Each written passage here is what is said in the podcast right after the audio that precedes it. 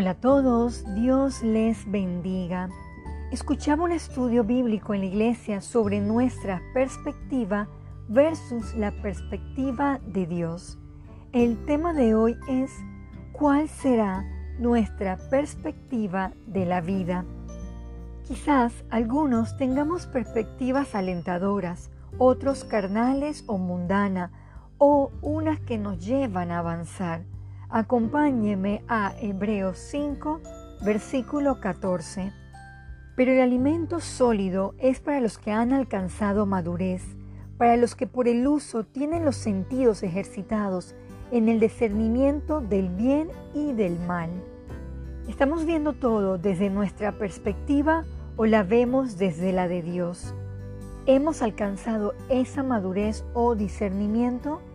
Leamos Romanos 9, del 31 al 32. Mas Israel, que ibas tras una ley de justicia, no la alcanzó.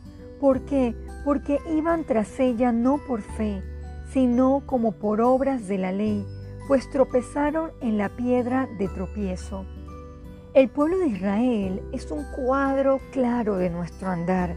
Se alejaron de Dios por lo que cada quien estaba haciendo lo que bien le parecía.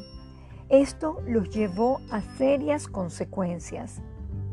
Busquemos jueces 17, versículo 6. En aquellos días no había rey en Israel.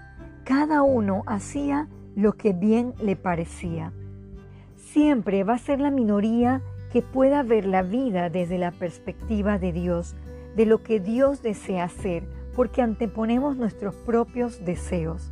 Vayamos también a Romanos 10, versículo 21. Pero acerca de Israel dice, todo el día extendí mis manos a un pueblo rebelde y contradictor. Hagamos morir nuestra visión de la vida egoísta, malsana, carnal, que no tiene nada que ver con Dios. Fortalezcamos nuestro interior con la palabra. Para ir concluyendo, acompáñenme a Efesios 3, del 17 al 19 para que habite Cristo por la fe en vuestros corazones, a fin de que arraigados y cimentados en amor, seáis plenamente capaces de comprender con todos los santos cuál sea la anchura, la longitud, la profundidad y la altura, y de conocer el amor de Cristo que excede a todo conocimiento, para que seáis llenos de toda la plenitud de Dios. El buscar el conocimiento de Dios nos llevará a avanzar en nuestra vida espiritual y entender las pruebas o dificultades desde otro panorama. Estarás más preparado, ejercitado para enfrentar la vida sin desmayar. Oremos.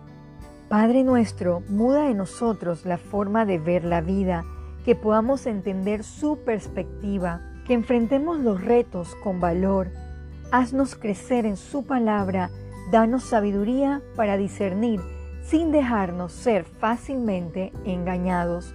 Todo esto se lo pedimos en el nombre de Jesús.